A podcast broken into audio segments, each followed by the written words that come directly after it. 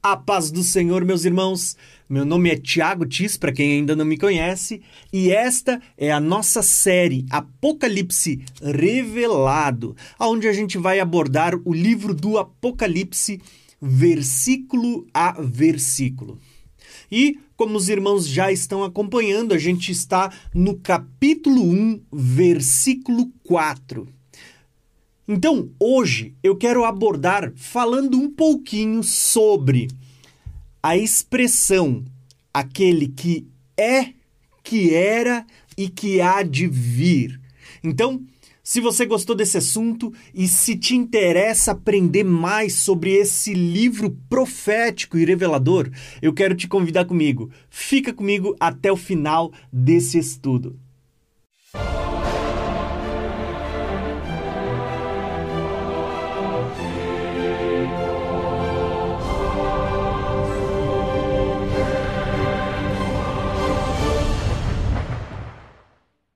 Embora nós tenhamos aqui uma citação tríplice, falando do Pai, do Espírito, né, os sete Espíritos que estão diante do trono, e da parte do Filho, da parte de Jesus Cristo, a fiel testemunha, o primogênito dentre os mortos, né, o soberano dos reis da terra, aquele que nos amou e com o seu sangue nos lavou, nos libertou de todos os nossos pecados. Embora nós tenhamos aqui uma saudação tríplice, eu quero me deter no vídeo de hoje falando apenas daquele que é, que era e que há de vir. A primeira questão que eu quero tratar nesse momento é: muitas pessoas, ao ler esta passagem, acabam interpretando-a por dedução, chegando a uma conclusão de que aquele que é, que era e que há de vir seria Jesus.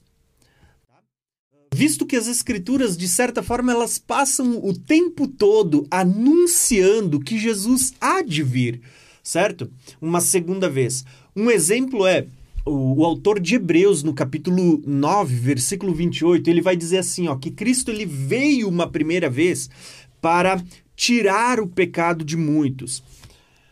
Porém, ele aparecerá, ele virá uma segunda vez, não mais para tirar o pecado, não mais para morrer, mas para trazer a salvação àqueles que o aguardam.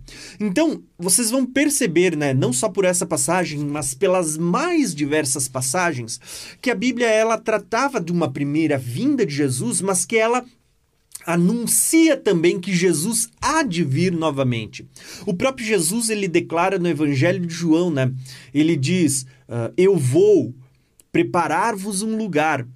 E ele diz: E quando eu for e vos preparar um lugar, eu virei e vos levarei para mim mesmo, para que aonde eu esteja, vocês estejam também.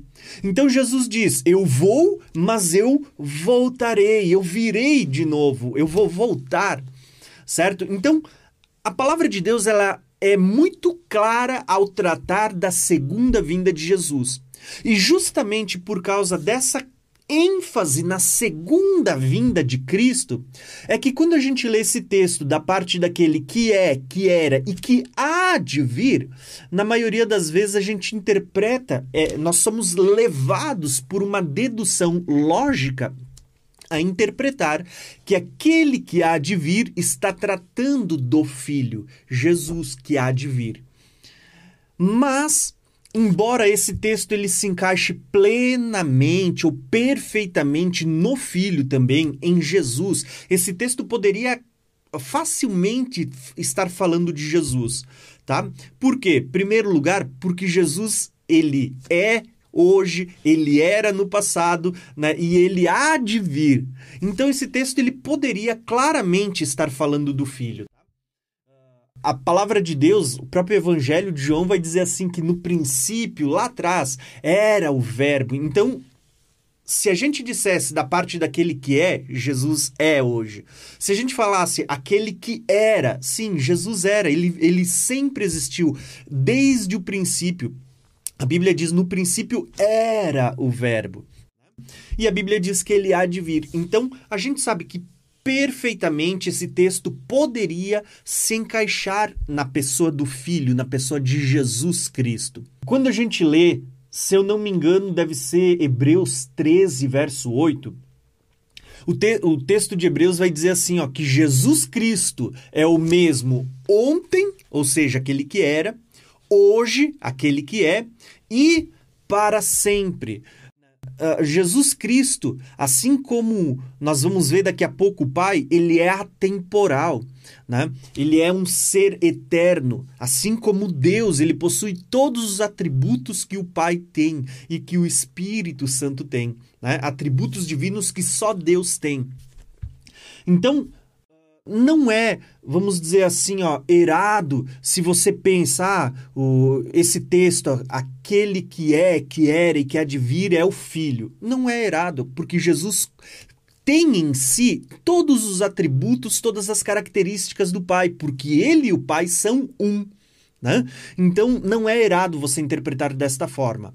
Mas o que eu quero mostrar para vocês hoje é que, neste contexto de Apocalipse 1, verso 4, essa expressão, aquele que é, que era e que há de vir, não está tratando do filho, está tratando sim do Pai, do próprio Deus. E como a gente sabe isso, basta você ler o contexto desse texto. O próprio contexto ele vai dar um lugar específico, um lugar próprio para o filho nessa saudação. O texto ele vai dizer assim, ó: uh, graça e paz da parte daquele que era, que é e que há de vir, está falando do Pai, dos sete espíritos que estão diante do trono, está falando do Espírito Santo, e da parte de Jesus Cristo, a fiel testemunha, o primogênito dentre os mortos, o soberano dos reis da terra. Está falando do Filho. Então você perceba que na própria saudação está mostrando o Pai, o Espírito e o Filho. Então, quando a gente lê esse texto, nós vamos perceber que essa expressão, uh, aquele que é, que era e que há de vir, está tratando do Pai, de Deus. E aí talvez você, você vá se perguntar, mas como assim? A gente sabe que o Pai é, né? Ele é, a Bíblia diz assim, uh, Deus se apresenta lá em Êxodo como o eu sou. Né? Moisés pergunta: Ah, Senhor, uh, quando me perguntarem qual é o teu nome, o que eu vou dizer?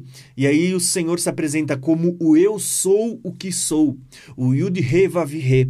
Na verdade, essa expressão eu sou o que sou, ela seria mais corretamente traduzida se ela fosse traduzida por eu serei o que eu serei. Está falando de um Deus que existe, sempre, uh, fora do tempo, fora da, da nossa dimensão de espaço e tempo. Então, quando a gente lê sobre aquele que é, que era e que há de vir, nós estamos falando de um Deus que, em primeiro lugar, ele possui o atributo da eternidade. Ele é e ele existe fora da, da nossa dimensão de tempo e espaço. Por isso a gente pode traduzir ele como sendo aquele que era, que é e que há de vir. Então, a grande questão é: muitas pessoas vão se perguntar, mas se está falando do Pai, por que está dizendo que ele há de vir? E aqui entra uma, uma questão que às vezes as pessoas uh, não conseguem perceber com tanta clareza ao ler as Escrituras. A maioria das pessoas entende com clareza que Jesus há de vir, porque as profecias falam da segunda vinda. Mas, às vezes, as pessoas não percebem a vinda do Pai. Então, olha só, eu quero ler alguns textos para você entender, em primeiro lugar, por que, que esse texto está tratando do Pai porque ele, ele fala que Deus há de vir também, e depois nós vamos ler outros lugares em que esse texto aparece, essa expressão daquele que é, que há, que era e que há de vir, também vão aparecer outras vezes, também tratando do Pai no decorrer das Escrituras. Então, primeiro eu quero tratar com vocês essa questão da vinda de Deus, da vinda do Pai, junto com o Filho. Como eu disse, muitas vezes é fácil percebermos a vinda do filho nos textos bíblicos. Mas a palavra de Deus, ela não só anuncia a vinda do filho, mas a do pai junto com o filho. Então, olha só. Primeiro texto que eu quero ler para vocês, eu separei apenas alguns, é Daniel, capítulo 7. E olha só o que Daniel vai dizer, versículo 8 ao 14. E depois do versículo 21 e 22, que é aonde o anjo dá a explicação a Daniel, né? Daniel 7, do 8 ao 14, aquela visão dos quatro animais. Daniel, quando ele está tendo a visão dos quatro animais, ele, ele vê no final dessa visão uh, o seguinte relato. Estando eu a considerar os chifres, eis que entre eles subiu outro chifre pequeno, diante do qual três dos primeiros chifres foram arrancados. E eis que neste chifre havia olhos como os olhos de homem, e uma boca que falava grandes coisas.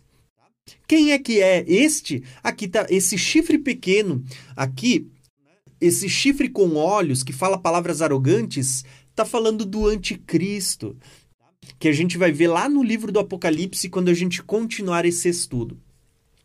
Mas olha só o que está acontecendo. Quando Daniel vê esse anticristo, o que, que acontece nesse texto? Daniel agora vê a outra parte da visão. Olha só. Versículo 9: Eu continuei olhando até que foram postos tronos. Lembra Apocalipse 19? Tronos, eu vi tronos Ó, foram postos tronos e um ancião de dias se assentou. Quem é o ancião de dias aqui? É o Pai. E olha só o que o texto diz: E as suas vestes eram brancas como a neve, e o seu cabelo era da sua cabeça eram puro como a lã. O seu trono era, eram como chamas de fogo e as suas rodas de fogo ardente. Um rio de fogo manava e saía de diante dele. Milhares e milhares o serviam e milhões e milhões assistiam diante dele. Assentou-se o juiz e abriram-se os livros. Então estive olhando por causa da voz das grandes palavras que o chifre proferia e estive olhando até que o animal foi morto e o seu corpo foi desfeito e entregue para ser queimado pelo fogo. E quanto aos outros animais, foi-lhe tirado o domínio, todavia lhes prolongaram a vida até certo espaço de tempo. Esse certo espaço de tempo está falando do milênio, tá? Mas não é o caso hoje. E estava olhando nas minhas visões da noite, e eis que vinha nas nuvens do céu um como filho do homem e se dirigia ao ancião de dias quem é o filho do homem se dirigindo ao ancião de dias que está sentado no trono? Jesus Cristo se achegando ao Pai. E essa visão está ligada ao quê? A derrota do anticristo, quando o poder lhe foi tirado e ele foi morto. Né? Agora, olha só que interessante. No versículo 14, né, ele diz assim: ó, e foi-lhe dado domínio, honra e reino, para que todos os povos, nações, línguas o servissem, e o seu domínio é um domínio eterno, que não passará, e o seu reino tal que nunca será destruído. Quando que isso acontece? Lá no toque da sétima trombeta. É só você olhar o louvor. Graças te damos, porque uh, assumistes o teu reino e passastes a reinar, né? Agora, qual que é a, a, a, grande sacada aqui, que eu quero que vocês prestem atenção? Versículo 21 e 22 vai dizer assim, ó, Eu olhava e eis que este chifre fazia guerra contra os santos. Agora ele, Daniel está recebendo a explicação do, do que ele viu, né? Contra os santos e prevaleceu contra eles, até que veio o ancião de dias, até que veio o ancião de dias Percebeu? Veio o ancião de dias e fez justiça aos santos do Altíssimo. E chegou o tempo em que os santos possuíram o reino. Perceberam que Daniel ele está tendo uma visão a primeiro momento que está dizendo assim, ó, Daniel ele vê o, o, anticristo, ele vê o chifre pequeno falando blasfêmias contra o Altíssimo, perseguindo os santos, mas ele vê que tronos são postos e o, o trono do ancião de dias. Ele vê a glória do trono, né? um mar de fogo, aquelas rodas uh, cheias de óleo uh, e de fogo. E de repente Daniel diz que ele vê o filho do homem vindo sobre as nuvens e se achegando ao ancião de dias. E aquele reino que é tirado do, do chifre pequeno, e ele é morto, o reino é tirado do chifre pequeno, agora é entregue ao filho do homem. Então, aqui você está vendo o ancião de dias e o filho junto. Só que quando Daniel ele volta a recapitular a visão dele, contando agora na parte final do capítulo 7, Daniel diz assim: ó, eu via o chifre pequeno fazendo guerra contra os santos. O que, que é isso? Grande tribulação, a perseguição, quando o anticristo ele vai perseguir a igreja, vai perseguir os santos, né? E Daniel está dizendo: eu via quando o chifre ele fazia guerra contra os santos e quando ele prevalecia contra eles, ou seja, ele conseguia matar o corpo. E ele diz: até que veio o ancião de dias, tá? E fez justiça aos santos. O que, que o texto está dizendo? Está falando que o Pai também vem. Tá? Então, ah, Tiago, mas esse é um texto isolado e pá, não sei se é isso mesmo. Então, olha só, eu quero mostrar outros textos para vocês que eles mostram ah, o pai e o filho vindo juntos. Então, olha só, quando a gente lê Mateus 16, 17, o texto de Mateus está dizendo o seguinte, ó. Porque o filho do homem, o filho do homem, quem que é o filho do homem? A gente viu ali em Daniel 7, né? O filho do homem é Jesus. Então, porque o filho do homem virá na glória do seu Pai, tá? Com os anjos, né? Com seus anjos. E então dará a cada um segundo as suas obras. O que, que o texto está dizendo? O filho está vindo na glória do seu Pai, junto com os anjos, tá? Uh, quando a gente lê Marcos 8, 38. Porque qualquer que dentre esta geração adulta e, pe e pecadora se envergonhar de mim e das minhas palavras, também o filho do homem se envergonhará dele quando vier na glória do seu Pai com os seus santos anjos. Jesus está dizendo: quando eu vier na glória do meu Pai junto com os anjos, eu também vou me envergonhar daquele que teve vergonha de professar o meu nome. Talvez você até pense, mas uh, esse texto está dizendo que Jesus vai ter vergonha quando ele vier na glória. Não está dizendo que o Pai vem junto. Está dizendo que o Filho vem com a glória. Não é com a glória, é na glória mesmo, né? Na glória do seu Pai. Só que você precisa entender que é essa expressão, esse texto que eu acabei de citar de Marcos 8,38, né? Onde Jesus diz assim, ó, que qualquer um nessa geração adulta e pecadora que se envergonhar das minhas palavras, uh, o filho do homem se envergonhará dele quando vier na glória do seu Pai e com os seus anjos, você precisa entender que isso está ligado a uma das promessas feitas às sete igrejas, lá no livro do Apocalipse, no capítulo 3, versículo 5, aonde Jesus diz ao que vencer, né? Ele está dizendo a uma das igrejas: ao que vencer será vestido de branco, de maneira nenhuma terá o seu nome riscado do livro da vida.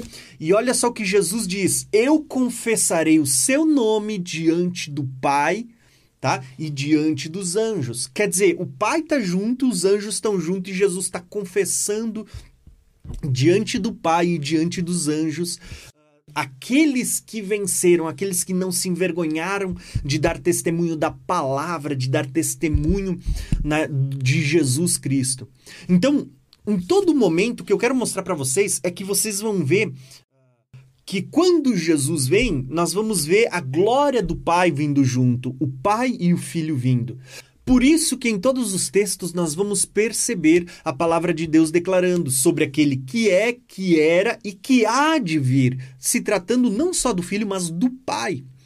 Agora, quando a gente fala da vinda do Pai junto com o Filho, isso vai ficar mais claro ainda quando a gente lê o livro do Apocalipse. Quando a gente lê a abertura do sexto selo, nós vamos perceber ali uh, a, a, abertura do sexto selo narrando que o sol escureceu como o, a, as crinas negras de um cavalo. A lua tornou-se vermelha como um sangue. As estrelas caíram do céu como um figos verdes quando uma figueira é balançada. O céu se recolheu como um pergaminho que se desenrola.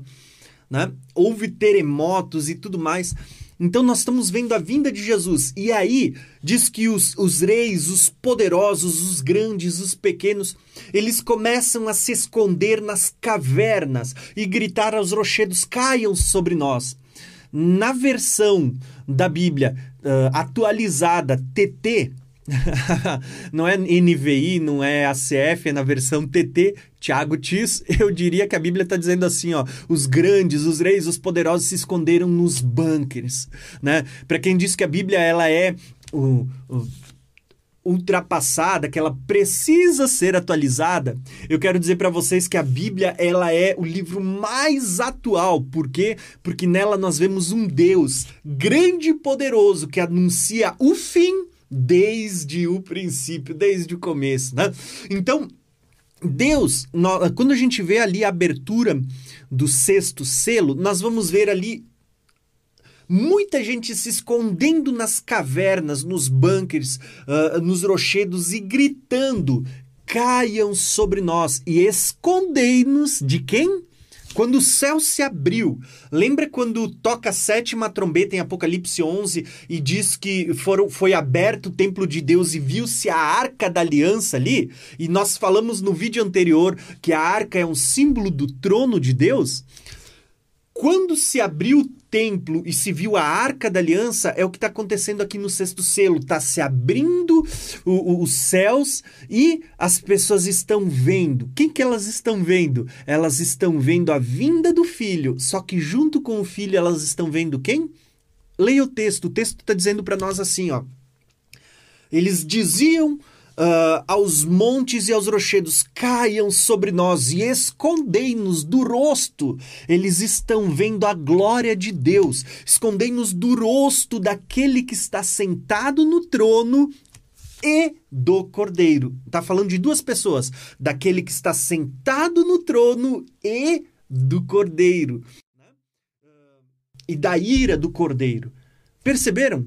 Quando Jesus diz que as pessoas veriam o filho do homem vindo na glória do seu pai, Jesus não estava dizendo, olha, eu vou vir com a glória do meu pai. Tá, o pai não está vindo junto, sou eu vindo como um representante, eu estou vindo na glória do meu pai. Não.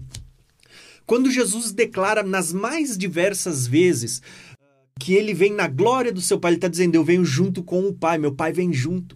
Tá? Eu, eu poderia citar muitos textos, por exemplo, Uh, quando a gente olha para as parábolas de Jesus, Jesus conta uma parábola dizendo assim, ó, que o reino dos céus é semelhante a um rei, a um rei que deu uma festa de bodas, de casamento para o seu filho.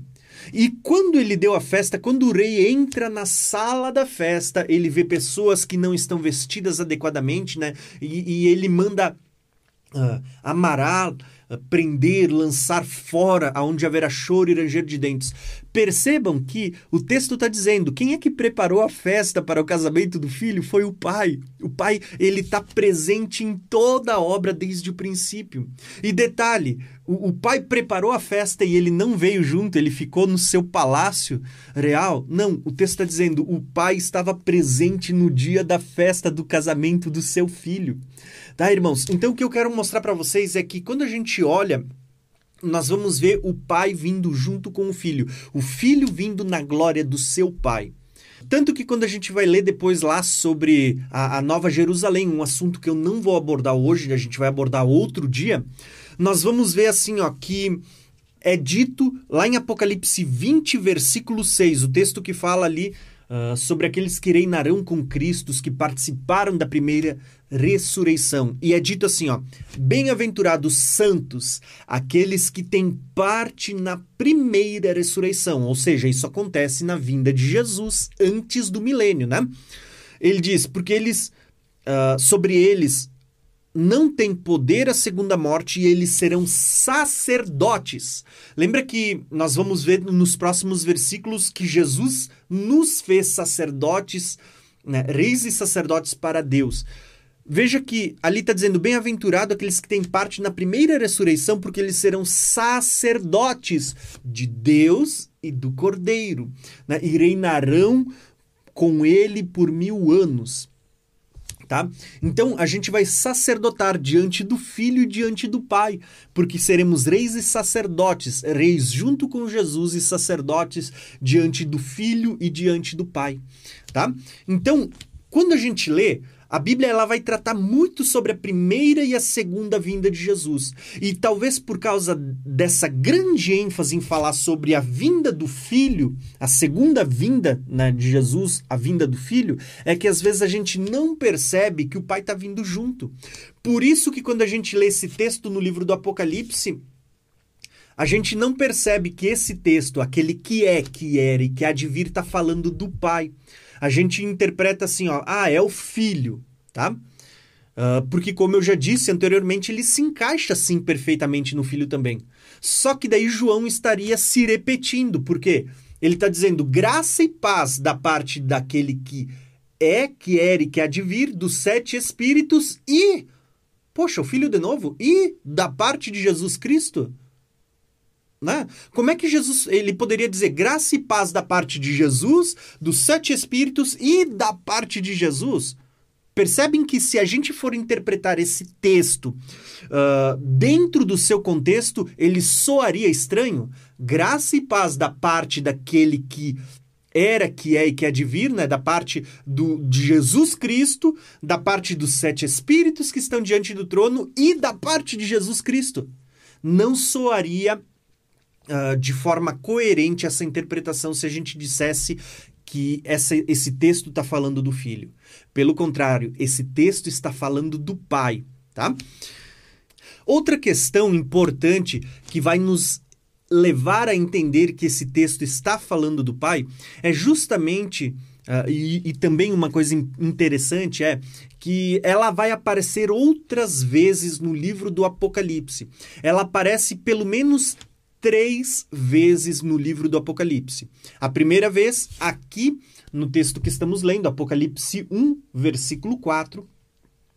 A segunda vez que vai aparecer está também no capítulo 1, no versículo 8, aonde o, o texto vai dizer para nós o seguinte: ó, uh, Eu sou o Alfa e o Ômega, uh, o princípio e o fim, diz o Senhor, que é que era e que há de vir, o Todo-Poderoso. Vocês percebem que é o mesmo, é o mesmo capítulo, né? É uma continuidade e vocês veem que o próprio Deus está falando de novo, né? Eu sou o alfa, o ômega, o, o, princípio e o fim. Lembrando que eu volto a dizer, esse texto ele, ele se encaixa perfeitamente também no filho, visto que o pai e o filho são um e visto que o filho ele é detentor das mesmas dos mesmos atributos que o Pai. Uh, o, o, Filho também é eterno, como o Pai é, né? Uh, o Filho também é eterno, por isso ele é aquele que é, que era e que há de vir. E o Filho também ele é detentor do atributo da onipotência, ou seja, aqui está dizendo uh, o Todo-Poderoso. O Filho também tem esses atributos. Então, por isso nós podemos entender que essa mesma expressão que está falando do pai, aqui está se referindo ao pai, caberia perfeitamente uh, ao, ao, ser interpretada falando do filho, tá? Volto a dizer, cabe perfeitamente no filho, mas nesse contexto não está falando do filho, está falando do pai. Agora, esse texto vai aparecer também lá no capítulo 4, verso 8. O capítulo 4 é aquele capítulo que tá, onde João está tendo a visão do trono de Deus. E no verso 8 ele vai ver escrito o seguinte, ó. Cada um deles tinha seis asas. Falando da visão que ele está vendo ali do, do, dos seres...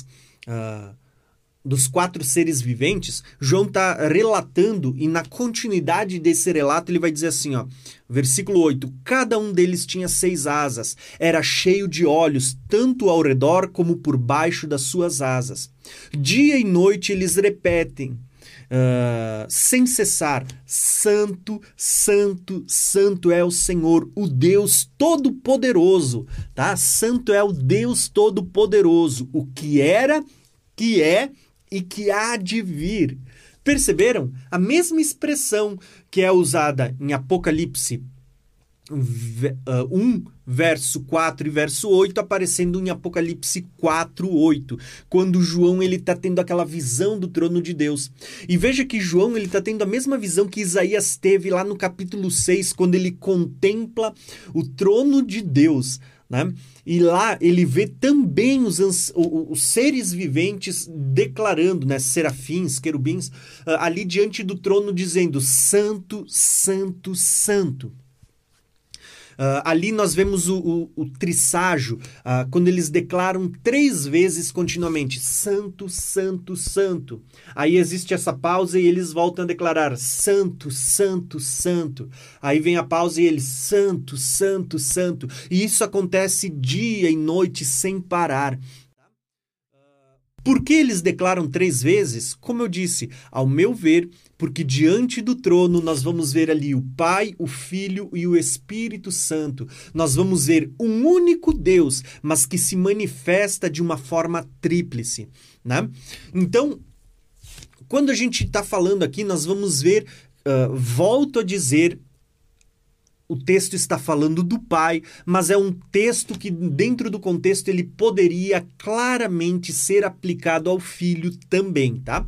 Mas volto a dizer, ele está falando do pai porque, no próprio contexto de Apocalipse 1, verso 4 e 5, nós vamos ver que o pai tem o seu lugar, os sete espíritos, ou seja, a totalidade do Espírito Santo, e da parte do filho, ou seja, cada um está sendo citado ali numa sequência. E se você quer entender melhor essa sequência, eu vou deixar um vídeo aqui, que foi o vídeo que nós gravamos uh, ante anteriormente, antes deste, né? Falando sobre o tabernáculo de Moisés e o, o livro do Apocalipse, né? Aonde a gente tem aquela visão. João foi arrebatado até o trono, ele viu o trono de Deus, que é, um, é, é simbolizado pela arca, e quando ele está voltando, ele vê o trono de Deus, ele volta e diante do trono ele tem aqueles outros três utensílios, né? Que é o altar de incenso, a menorá que é um símbolo da igreja, mas que com as sete chamas acesas, essas sete chamas aponta para o Espírito Santo. Então ele vê os sete espíritos diante do altar, diante do trono. E quando ele volta para o ato exterior, que é um símbolo da terra, no ato exterior nós tínhamos o quê? O altar de sacrifício, que aponta para o Filho, que deu testemunho, né? que é o primogênito dos mortos, ele morreu e ressuscitou, e com seu sangue nos libertou dos nossos pecados. Então, é por causa disso a ordem que nós vamos ver, né? Uh, o Pai, aquele que era, que é e que há de vir, que está sentado no trono todo-poderoso, os sete espíritos, que fala das sete lâmpadas, as sete tochas que estão acesas diante do trono, então a plenitude do Espírito Santo, e quando ele vem para o ato exterior, nós vemos ali o altar de sacrifício, ou seja, da parte de Jesus Cristo, a fiel testemunha, aquele que veio, que morreu por nós, que ressuscitou, que hoje já ascendeu, já está lá no, no, trono de Deus também, né? Mas que quando João de, declara, ele está falando daquele que ele conhece, do, daqueles que o, os leitores da carta conhecem, aquele que teve que morrer por nós quando esteve aqui na Terra, né? Então, basicamente é, é, essa introdução que eu gostaria de fazer falando sobre aquele que era, que é e que há de vir.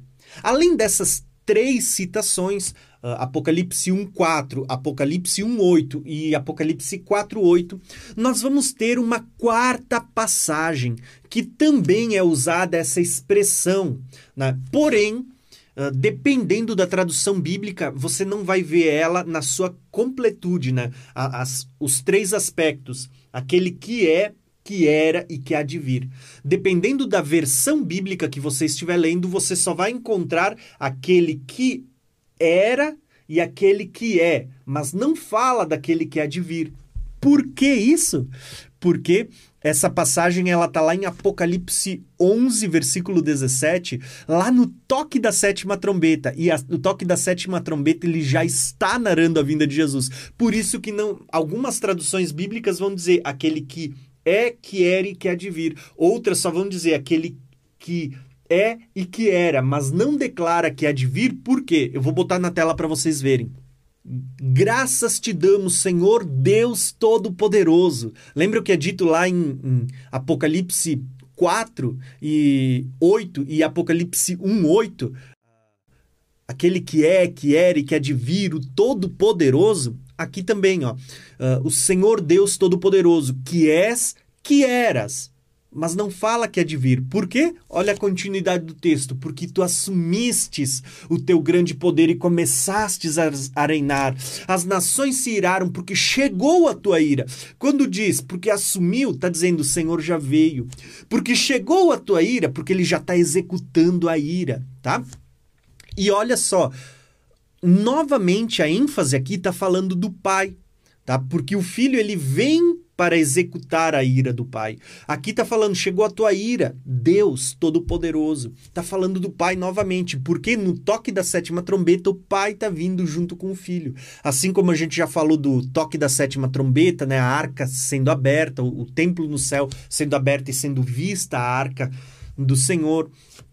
Assim como a gente falou do, da abertura do sexto selo, os céus se recolhem como pergaminho e, e as pessoas estão vendo a face daquele que está sentado no trono e estão vendo o, a, o Cordeiro de Deus vindo para executar a ira de Deus, né? Então, basicamente, o que eu queria mostrar para vocês hoje é justamente isso. Essa primeira expressão né, nós temos aqui uma saudação tríplice de Deus na figura do Pai, aquele que é, que era e que há de vir. Nos próximos vídeos agora a gente vai falar da parte daquele do, dos sete espíritos que estão diante do trono. A gente vai falar no próximo vídeo e da parte de Jesus Cristo, a fiel testemunha, o primogênito dentre os mortos, o soberano dos reis da terra, aquele que nos amou e com seu sangue nos libertou dos nossos pecados, que a gente vai falar então no vídeo posterior. Tá, irmãos? Então, desde já, muito obrigado por ficar comigo até o final. Eu quero pedir uma coisa para você. Irmão, se você não é inscrito, se inscreve nesse canal e vem fazer parte dessa grande família que é o canal Graça e Conhecimento. Além de que eu quero dizer para vocês, não se esqueça de ativar o sininho para receber todas as notificações e de deixar o seu like para que o YouTube entenda, né, para que o algoritmo entenda que esse vídeo é relevante e indique mais. E eu vou pedir para vocês algumas coisas. Deixa seus comentários aí, tá? Como eu disse, hoje eu ainda não consigo uh, responder a todos, mas com certeza eu paro, eu leio todos os comentários, tá? E além disso, eu vou pedir para você, se você ama as pessoas, ama a, as almas, uh, nesse mundão, nesse país que a gente vive, compartilhe esse vídeo para que mais pessoas sejam edificadas pelo ensino da palavra de Deus, tá? Compartilhe esse vídeo. E eu vou pedir para vocês, irmãos, se você desejar ser participante dessa obra, eu quero pedir para você torne-se membro do canal e nos ajude nesse ministério de compartilhar e ensinar a palavra de Deus, tá? Você vai estar apoiando o ensino das escrituras. Então, irmãos, desde já eu quero agradecer vocês por estarem comigo até o final e dizer para vocês até o próximo vídeo.